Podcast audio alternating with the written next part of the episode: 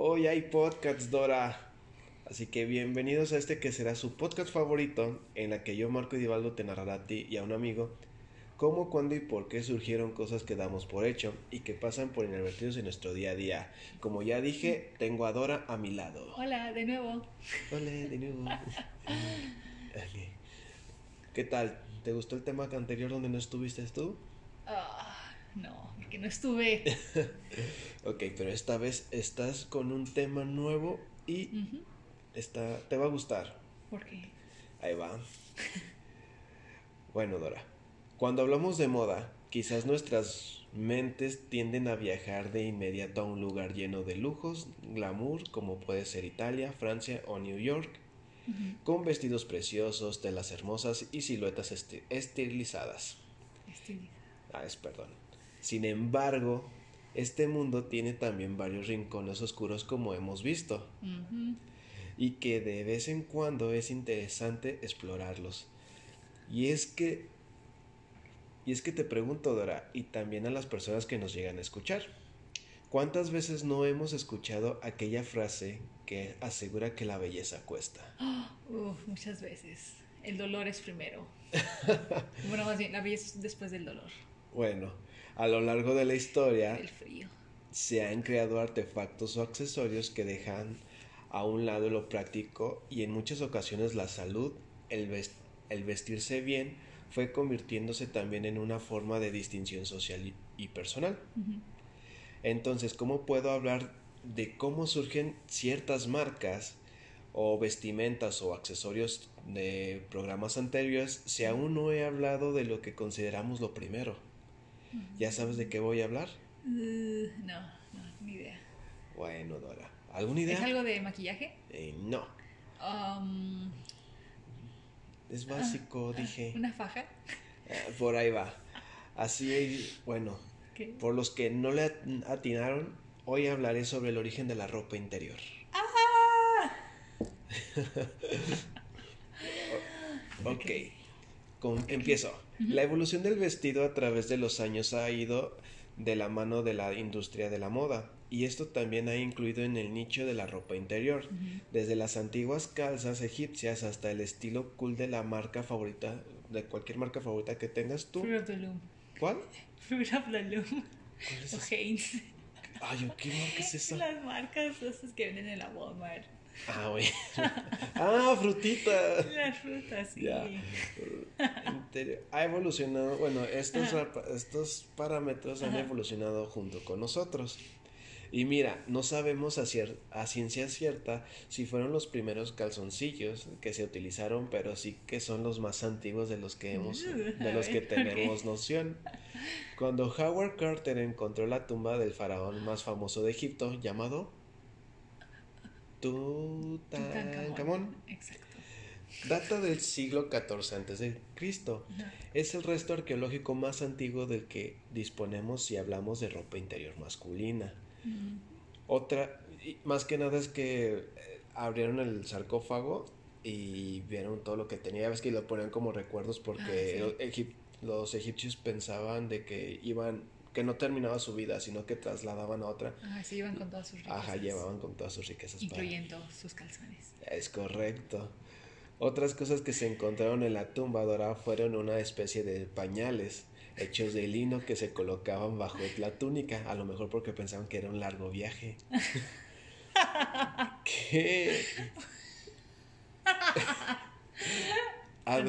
además de una función higiénica y de protección, también tenían un significado social, así que solo las figuras masculinas, mujeres favoritas de la corte y algunas prostitutas de alto standing eran quienes podían usar la ropa interior en esa época en Egipcio, ¿verdad? Sí, estamos hablando en Egipto. ok, ahora nos trasladamos. ¿Alguna...?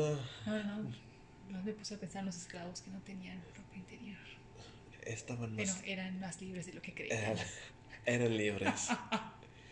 los antiguos romanos, Dora, no la utilizaban, al menos en casos muy extremos como el del deporte.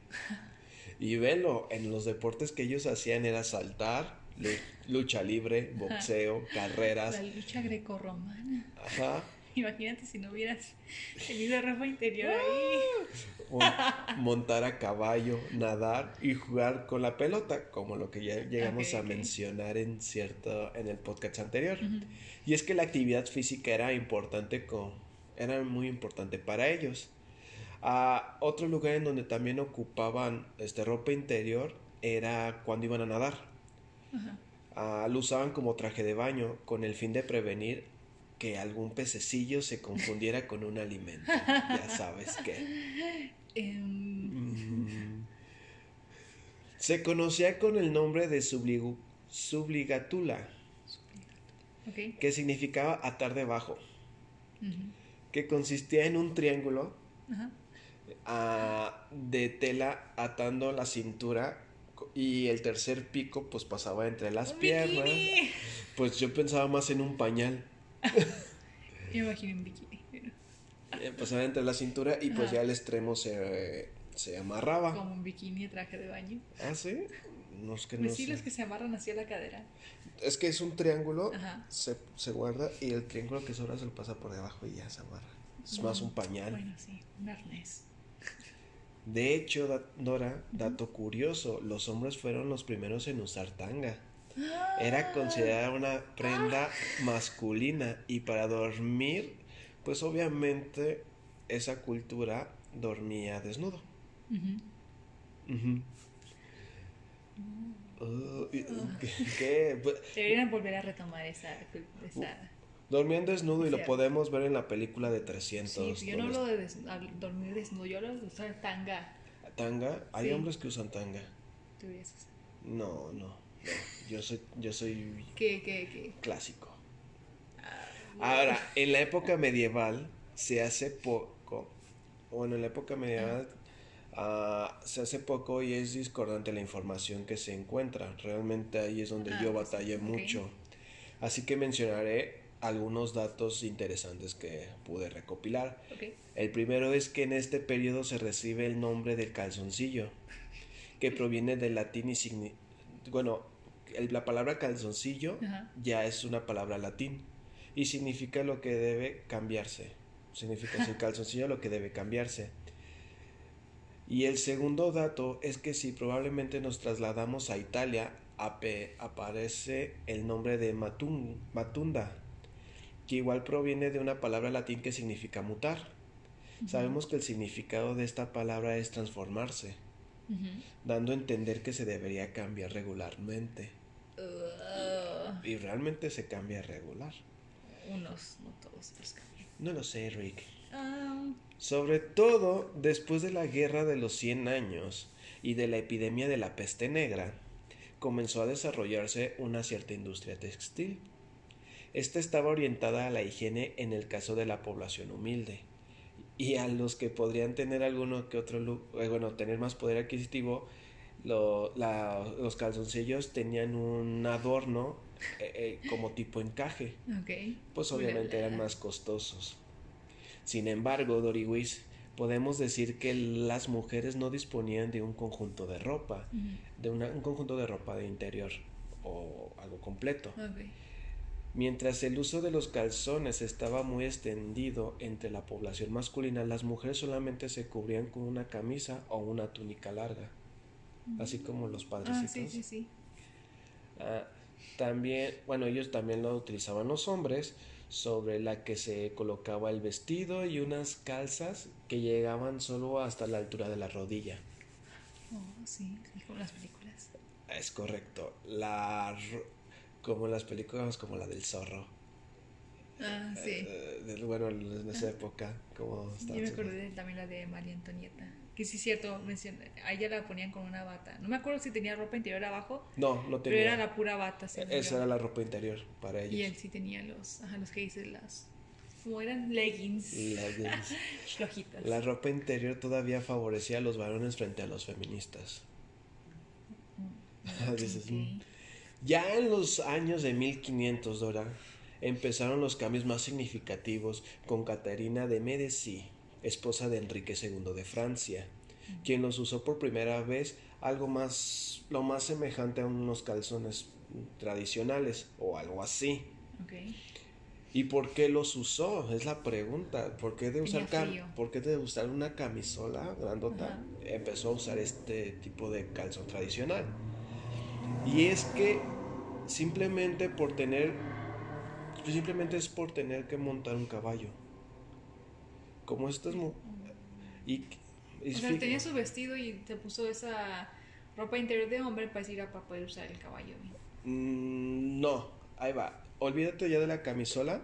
Sí, eso ya lo olvidé. Ok, ellos empiezan a, ella empieza como a fabricar un tipo de calzón tradicional, simplemente porque iba a montar caballo y como tenían vestidos tenían que subir, pues así de, oye, Es exactamente lo que yo dije. Ah, no te Dije, tenía vestido, así que usó los calzoncillos de los hombres para poder usar el caballo. pues todavía. Es exactamente lo que dije. Bueno, no que entendí. quede grabado. Bueno, simplemente fue porque al intentar subir podría mostrar lo que siempre debe permanecer oculto. Es lo que llegué a. Además que introdujo una forma muy peculiar de cabalgar. Y te explico. La forma más tradicional que solemos pensar es subir al caballo y una pierna de cada lado envuelve el, Sí. pues el, lo- el costado de los, bueno, el, Sí. el lomo del caballo. Ajá. En total, ella tenía un estilo muy peculiar que no era, no era que las piernas estuvieran así como tipo charrito, sino que se sentaba como si subiera una bicicleta o como se sube la gente en una motocicleta, la chica, Ajá. donde, donde Sí, es que está de lado. está de ladito y la- el pie derecho lo ponía en el donde van los piecitos ¿cómo se llaman esas? No sé, pero sí hace cuál dices. y se y hay fotos en donde se ve ella que está cabalgando De lado. ajá de ladito quiero ¿Y es lo que pensar hace la realeza? ajá quiero pensar que de ahí está la tradición de cómo va la mujer en bicicleta en la motocicleta en el caballo y pues ahorita tú lo estás mencionando Como la princesa. La princesa quién es la princesa Genovia? Genovia. Ah ya El diario de la princesa en la segunda que tiene que montar a caballo y que le dicen que para que sea más fácil le dan una pierna falsa para que pueda estar de lado, pero le pueda montar normal porque dijo es imposible puede sentarse bien así de- con las dos piernas del mismo lado. Con, eh, ya, esos datos, no me, no me acordaba de esa película, imagínate. De todos modos, pues por usar falda a veces mostraba más de lo necesario, y no nada más ella, varias personas. Así que Catarina introdujo el uso de, bueno, del calzón llamado enaguas, así lo llamaba, que fueran ajustados por lo general, eran ajustados como, como Ah. si fueran tipo boxer. Estas eran hechas con algo, con alguna mezcla de algodón y lana, y se hizo tan conocido rápidamente y fue tan popular entre las mujeres de clase de la clase noble de. Francia. Tan suavecitas. La, lamentablemente, No. Dora, toda historia siempre hay un No. pero. Siempre dio hay- comezón. no. Hay un pero. Y es que la gente céntrica exageraba siempre de todo. Hicieron que el uso de las enaguas se regeneraran, por decirlo así. Pues empezaron a realizarse de materiales como el oro o la plata, What? volviéndose así una prenda de camino. Es decir, que pasó de ser una prenda de la nobleza a ser una prenda lujosa. Bueno, está bien. Es lo que hacen con todo. lujosa guion lujuria. ¿Por qué lujuria?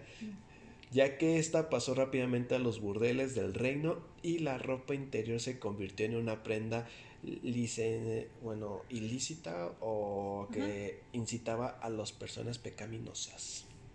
¿Por qué? Ya ves cómo son extremistas. Al mismo tiempo, en la época victoriana, Dora, Ujú. nace las prendas de ropa más representativas del género femenino. El brasier. Casi, más atrás. Sí, nace el corset. Anudado primero en la zona delantera y más tarde en la espalda, el corset se utilizaba para crear una figura de volumen más femenina, comprimiendo la zona del vientre y acentuando el pecho, ah, que podría salir por encima de la parte superior. Ya Ah, ves sí, sí, sí. ya se veía así como muy llamativo. Ya, ¿Quién no ha escuchado la frase para presumir hay que sufrir? Yo nunca la he escuchado, pero yo ¿No? creo que en la industria de la moda se dice demasiado. Claro. Pues podemos identificarla perfectamente con el uso del corset. No fueron pocas las mujeres que sufrieron dolores e incluso deformaciones en la espalda por el uso del mismo. Incluso algunas de ellas llegaban a desmayarse por llevarlos demasiado ajustado, para destacar, ah, demasiado ajustado para destacar más su figura femenina, sometiendo fe, femenino a, sometiéndose a, a desmayos y, y otra cosa que te quiero, aunque no quiero lo decir, porque, lo, porque quiero leerte esto. Fíjate que el corsé lo usaban en la isla de Greta, ye- antes de mencionar lo otro, Ajá. fíjate que el corsé no nace ahí, nace en la isla de Greta, llevaba una prenda que estira, que se estiraba Ajá. la figura para mostrar los senos por fuera de la ropa. Ah, sí, eso yo lo vi. Esa era la moda de ahí. Andaban todas descubiertas. Que además era, sí, un tipo corsé, la falda y todo, pero estaban descubiertas de arriba. Ajá. Entonces era mucho, mucho antes del Yes, corset, yes, yes. fue antes de Cristo. Pero en Grecia y Roma se usaba para reducir el tamaño del busto. En vez de que ellos taparan el abdomen, Ajá. ellos lo ocupaban para eh, Sí. apretar el busto. Sí. Porque recordemos que en Grecia ama, bueno, aprecian mucho la fisionomía humana Sí. y es donde hasta hay muchos estereotipos de, de que en las esculturas era como lo más, lo más cercano a la perfección, Ajá. pues la gente empezaba a buscar la manera y si había mujeres con demasiado busto, pues querían tapar. Entonces, el corset ha sido uno de los inventos más estilizadores de la figura femenina y a veces masculina. Este, este qué? Este, eh, estilizadores. Sí, no, esteriliza. sí, estilizadores, vi una E. En la figura femenina y a veces masculina, porque también había hombres que lo ocupaban, pero pues los, con, lo, a diferencia de las mujeres que se sabía y lo mostraban, el hombre lo, lo escondía en esa época. Pero en su cúspide se le conocía por dejar... Ah, pero en su cúspide lo que te quería mencionar se le conocía como por dejar sin respirar e inconscientes a las personas.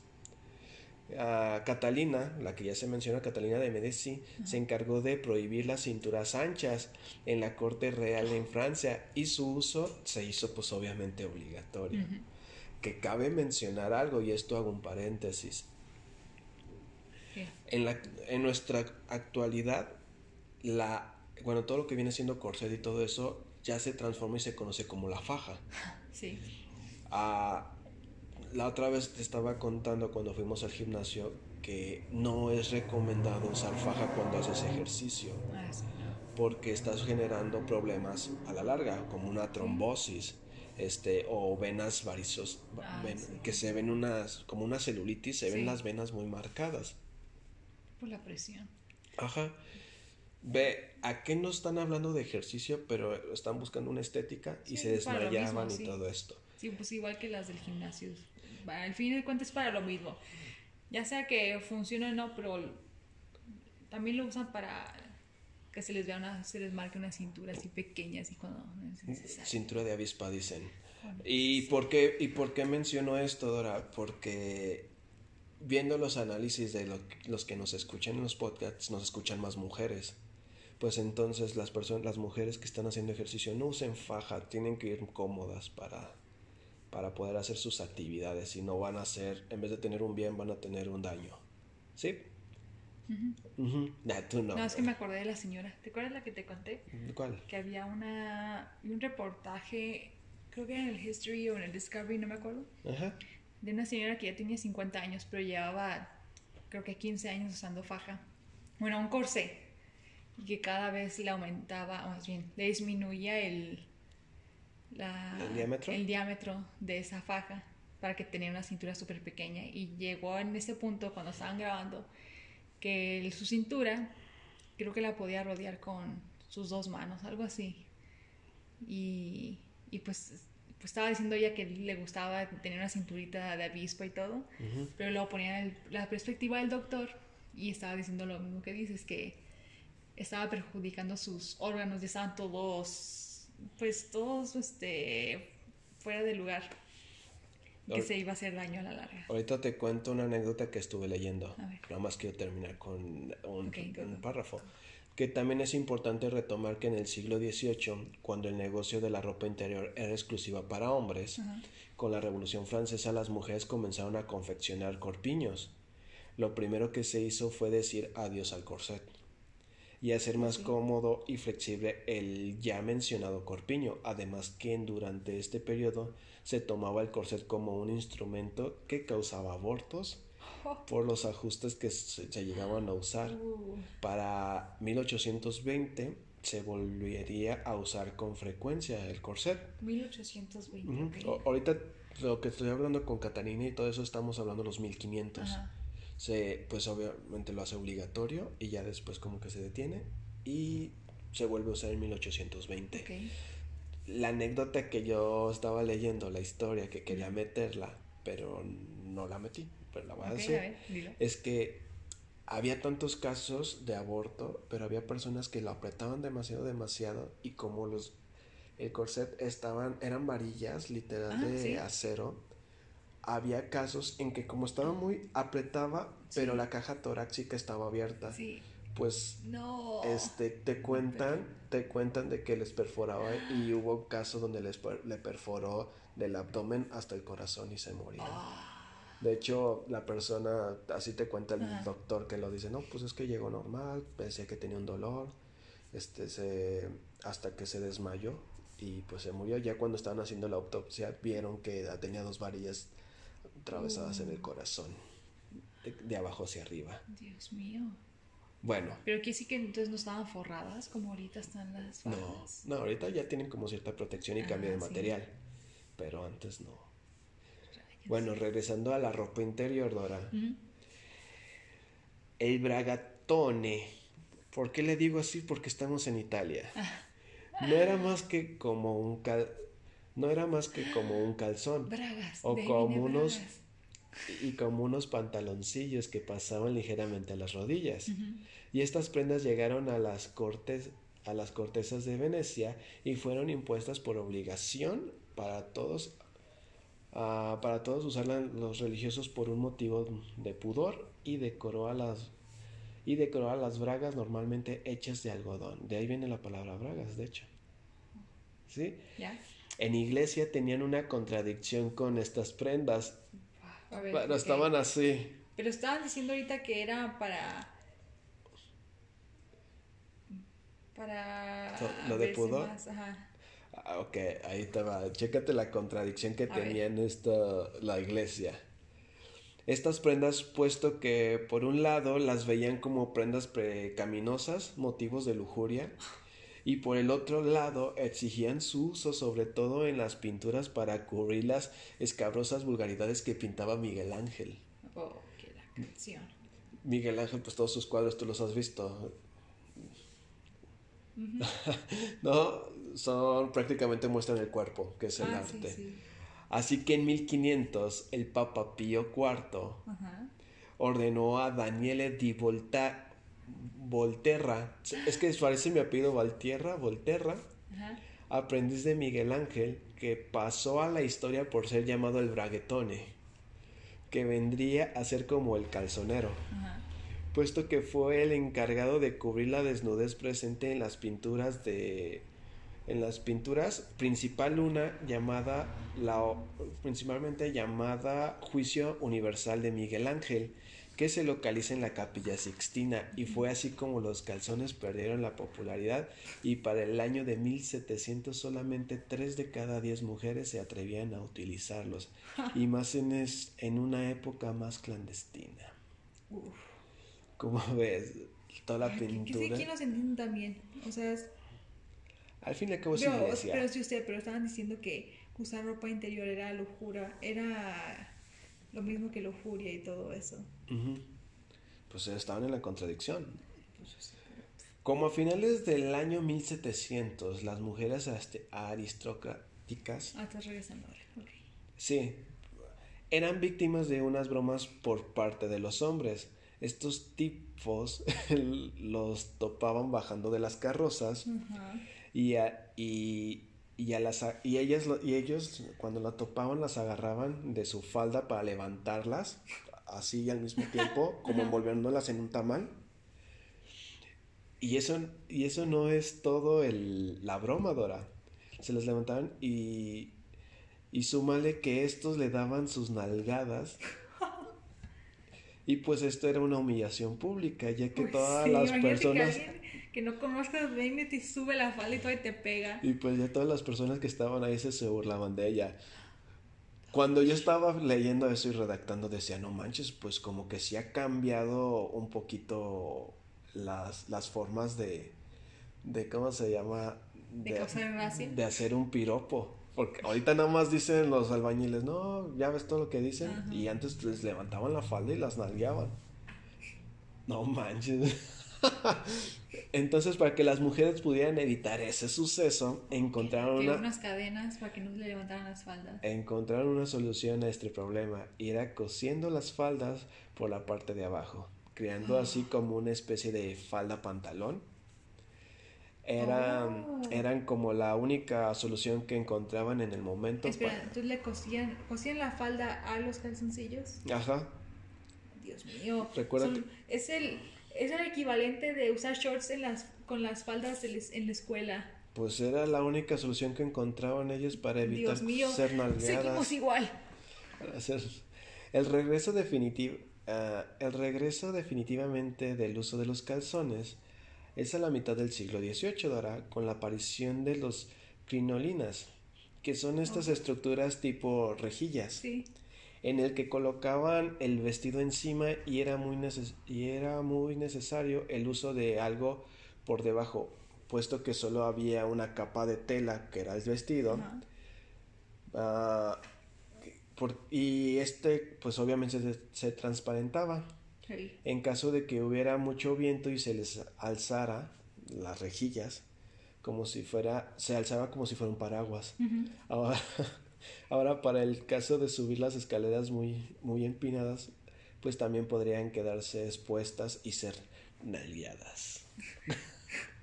bueno, no era tan frecuente, nada más era cuando subían las escaleras y, Ah, no, es que quiere decir y cuando llueve y cuando hay mucho viento. puede ser cualquier momento. Así que empezaron a usar calzones extra... Empezaron a... Diseñaron y usaron calzones algo extraños para cubrirse principalmente del frío, tomando también en cuenta las piernas. Este modelo estaba conformado por retazos de tela ah, cosidos en forma tubulares, uno para cada pierna, y que se unía en la parte de la cintura, de la cintura y de las pompas, ah, haciendo ya un nudo. Pero surprise, Doris, Oh, pero surprise, la parte de enfrente y parte de abajo, o la, la- la zona genital, en el medio no tenía más que una abertura. Eh, no vi nada de malo, pero. una abertura en toda la estre- entrepierna Ajá. y esto era porque los calzones prácticamente servían para disimular lo que se pudiera ver en caso de que se alzara algo la falda. Ah, está bien, está- bueno, nomás ajá. lo que se llega- va a llegar a ver, Ajá, está, hasta ahí van a es- cubrir. estás, estás engañando al hombre, digamos, la está levantando la falda y dice, ah, es- pues tiene pantalón, ya no, como que no le suben más. Ah, pero pues les ayudó. Y eso también un- tuvo una alternativa para que las mujeres pudieran ir al baño. Literalmente, literalmente de esta, de esta abertura de los calzones ayudaba que al ir caminando pues pudieran estar haciendo sus necesidades tranquilamente por la calle, dejando un rastro ¿Qué? por donde pasaban. Espera, ¿qué?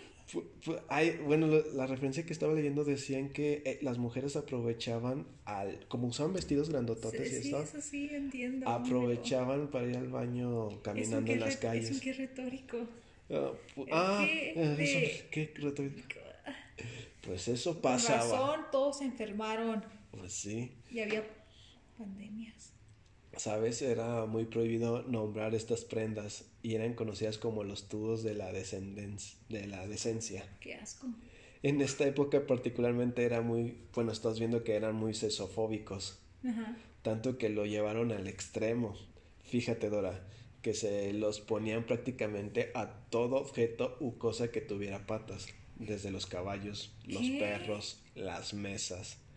Y esto porque se creía que las patas de cualquiera de las cosas podrían provocar o hacer pensar a las personas que eran piernas de, de mujeres. Oh, Dios. Entonces se tenía, entonces se tenían que cubrir todas esas y pues las piernas nos y pues las piernas no no podían verse, no se podían ver.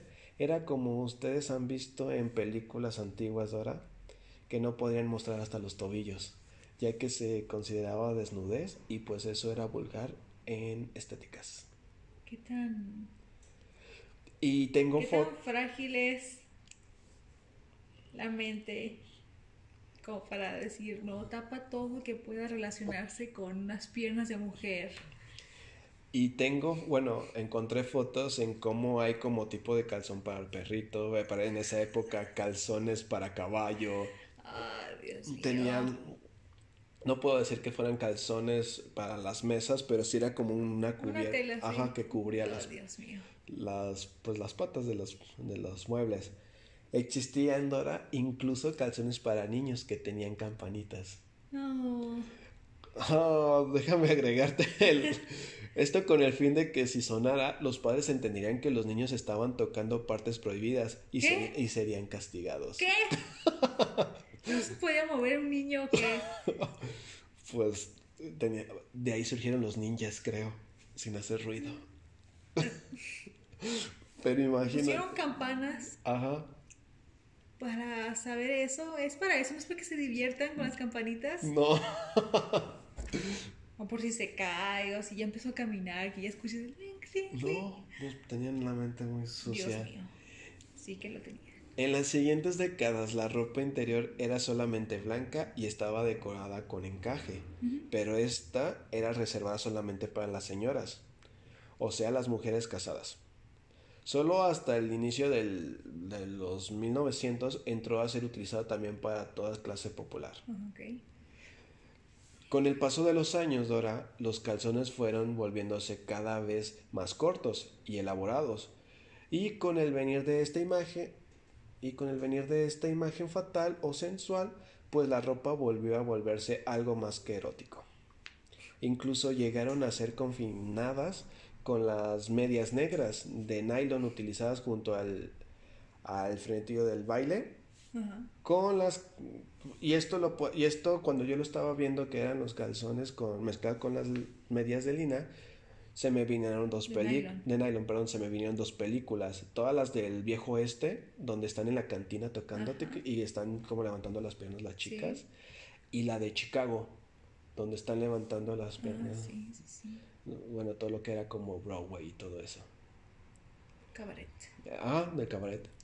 En los años 20 los calzones se fueron volviendo cada vez más cortos hasta convertirse en pantaloncillos. Recordemos, recordemos que primero estaban en los tobillos, luego abajo de las rodillas Sí. y ahorita ya son pantaloncillos. Ay, Dios mío, ya pueden respirar las piernas. Y ahí se volvieron más cortos, ya que en los años 60 aparece la... ¡Minifalda! Es correcto. Y esto obliga obviamente a llevar la ropa interior de talla mucho más pequeña. Gracias. Si bien esta prenda es necesaria tanto como para las mujeres como para los hombres, no todo el mundo hace uso de ellas. Y eso lo digo en películas en donde normalmente el cowboy este, no lleva ropa interior. O, o si bien en la actualidad las actrices que usan vestidos transparentes para la pasarela de Oscar mm, optan por no usar ropa interior. ¿Cuál es la pasarela de Oscar? Ah, no, de la del Oscar. La alfombra roja. Ah, ok. Perdón. Si es que para mí la alfombra, para mí la alfombra roja es como una pasarela porque van presumiendo y mano grande, mano cortita. Pero bueno. Un pasado relativamente turbio. Hay anécdotas muy divertidas sobre la ropa interior, por ejemplo, en París después de la Segunda Guerra Mundial, no todos los jóvenes que iban a bailar podían comprarse ropa interior.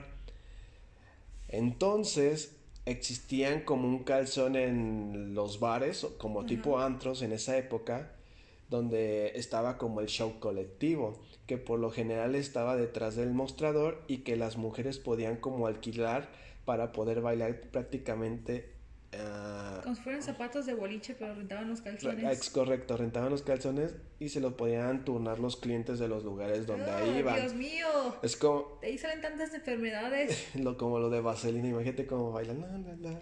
Entonces tenían que rentar su calzón. Sí, pero no eran los, no eran los 50. No, pero estamos hablando un poquito más atrás. Oh, Bueno, son ciertos ejemplos que te puedo mencionar. es algo que querían los blancos. Va, vamos, vamos, hoy no mencioné casi nada de Asia, si te has dado cuenta. Entonces, para no romper la de los tradición, hombres. pues no es que fue más para, es que los hombres sí lo aceptaron, lo pusieron, ah, se creó el calzón y ahí lo dejaron, pero lo vieron como pecaminoso con la mujer. Ya. Bueno, vamos, a Japón.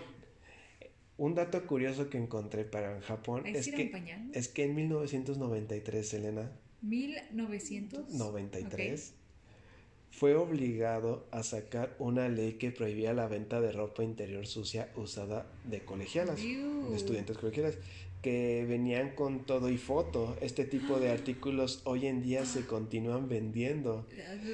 Y de hecho, me me acuerdo de un video en YouTube donde hablaban de lo de Japón Ajá. y hablaban de la zona, ¿se dice zona rosa o zona roja? Como, Roja. Rosas de los gays. Ok, es la zona roja en donde estaban, hay como máquinas Ajá. donde tú le pones como para comprar un chicle, que son como 5 o 10 pesos, y te dan una esfera, cae una Ajá. esfera, y en esa esfera caía la ropa, in- te vendían Ah, ropa sí. interior. Y, ¿Era usada o nueva? no, esa era nueva, Ah. pero dicen que hasta, O sea, desde ese entonces siguen teniendo ese fetiche. pues ve, en 1993 se lanzó la ley de prohibido, entonces Ah, quise, quiero ver que desde Ah. cuándo lo compraban. Otro dato curioso, Dora, es que un, bueno, es que el 12 de enero en los neoyorquinos suben para suben pasajeros a los vagones del metro sin usar pantalones, o sea, suben con pura ropa interior, llamándolo el no eh, el no pants subway rider. Ride. Ok. Esto, esto se hace casi los 12 de enero de cada año y hoy, es bueno, este año es el 19, ¿De qué? ¿Enero?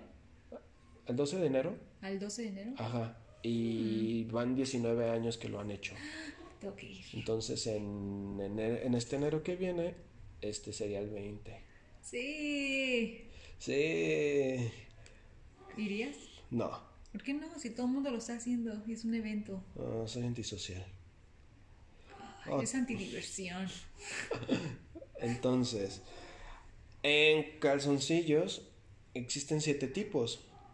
El calzoncillo largo, el boxer, la tanga, el slip, bo- boxer slip o ajustado y el suspensorio. ¿Estás hablando de todos los calzoncillos en general, hombres y mujeres o solo hombres? En general.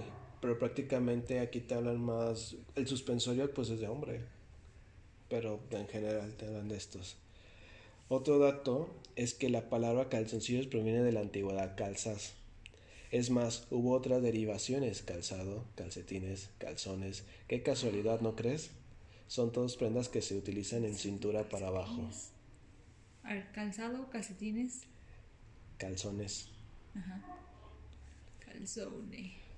Todos estos se refieren porque vienen de la cintura para abajo. ¿Y por qué dicen calzone a la, a la comida que es como una pizza, una empanada? Al calzone, no sé, de eso lo hablaré en un origen de la comida italiana. Ah, normalmente los calzoncillos que más se venden son los de algodón y siempre en hombres siempre compran blanco o negro. Ya que veas que somos tradicionales. Bú. Los calzones también depende de la zona se pueden conocer como bombacho, calzón, interior o truza. Truza. Nadie- nadie- yo nunca he escuchado a alguien decir truza hasta que te conocí a ti y dijiste truza. Dije, ¿qué dijiste? Es aquí, es una palabra. Aquí, aquí no, digo, no, nunca, nunca había escuchado decir a alguien truza hasta que te conocí. Ah, este vino de 1930. Es una reencarnación. Bueno, con esto finalizo este podcast. Fue todo lo que pude hablar, so- encontrar sobre la ropa interior y pues los datos curiosos que fueron pasando para llegar a lo que tenemos ahorita. Ahorita se me vino a la mente a preguntar. ¿Cuál? Lo, el uniforme, si se puede decir así, si es el uniforme de los sumos, ¿es considerado un calzoncillo? El uniforme del sumo, en primera, eh, son deportistas y los deportistas No tienen derecho a todo. ¿Es un calzoncillo sí o no? Sí. Responde la pregunta. Sí.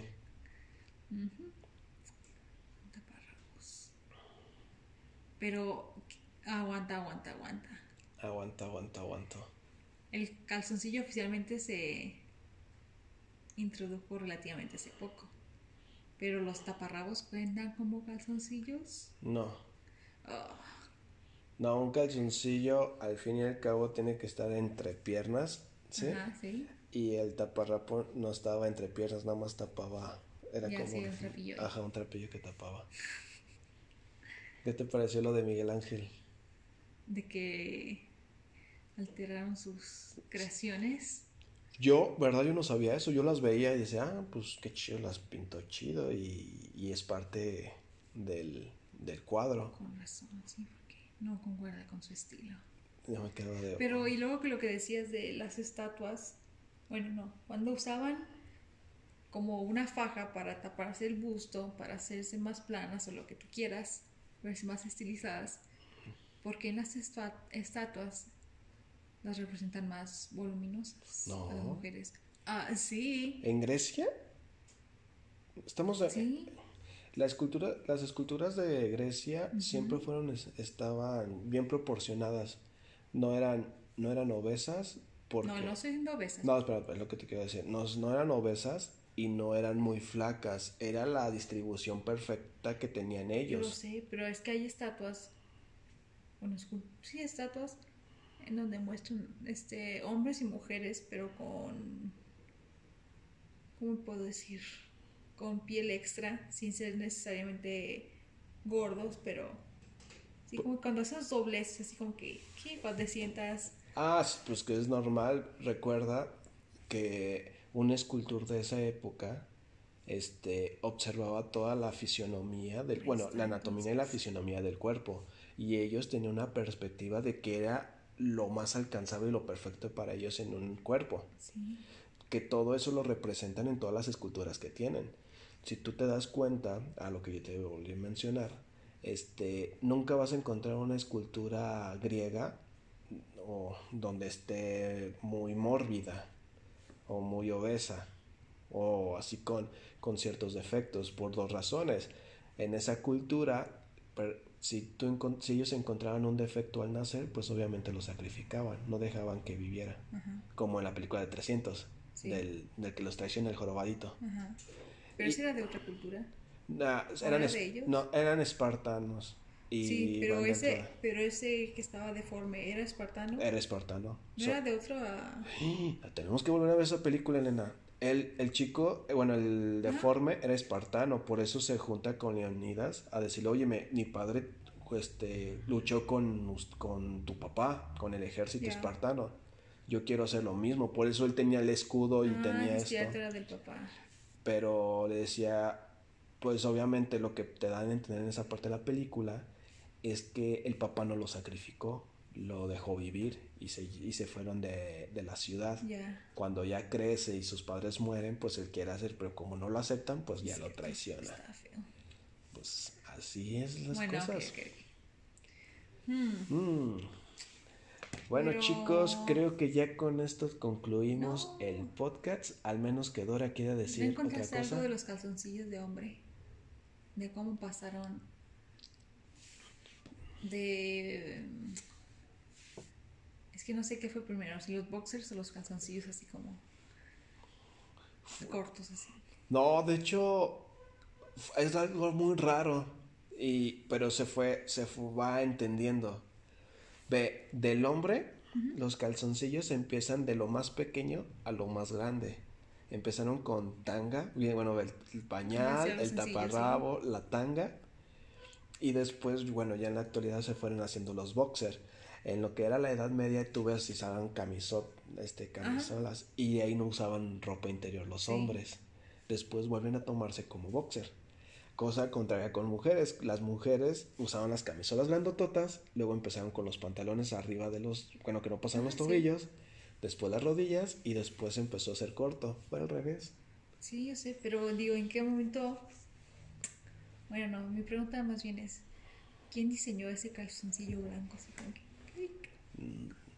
Esa sería una buena pregunta. ¿Fue Calvin Klein? ¿Por eso son tan populares? Yo pensé que era Tommy Hilfiger. No. Hilfiger. No, Hil Hilfiger.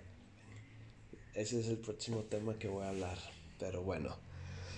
Chicos, aquí yo termino. Espero que les haya gustado y les haya despertado la curiosidad de dónde vienen sus calzones. ¿Algo que quieras agregar, Dora? No, estoy pensando en esos calzones blancos de hombre. y en el Tom Cruise usándolos. Din, din, din. ¿Cómo va esa canción? Ah, no, es la de One Direction. Ay, la, la arruinaste. Sí, bueno, Se chicos. fue la canción. Bye.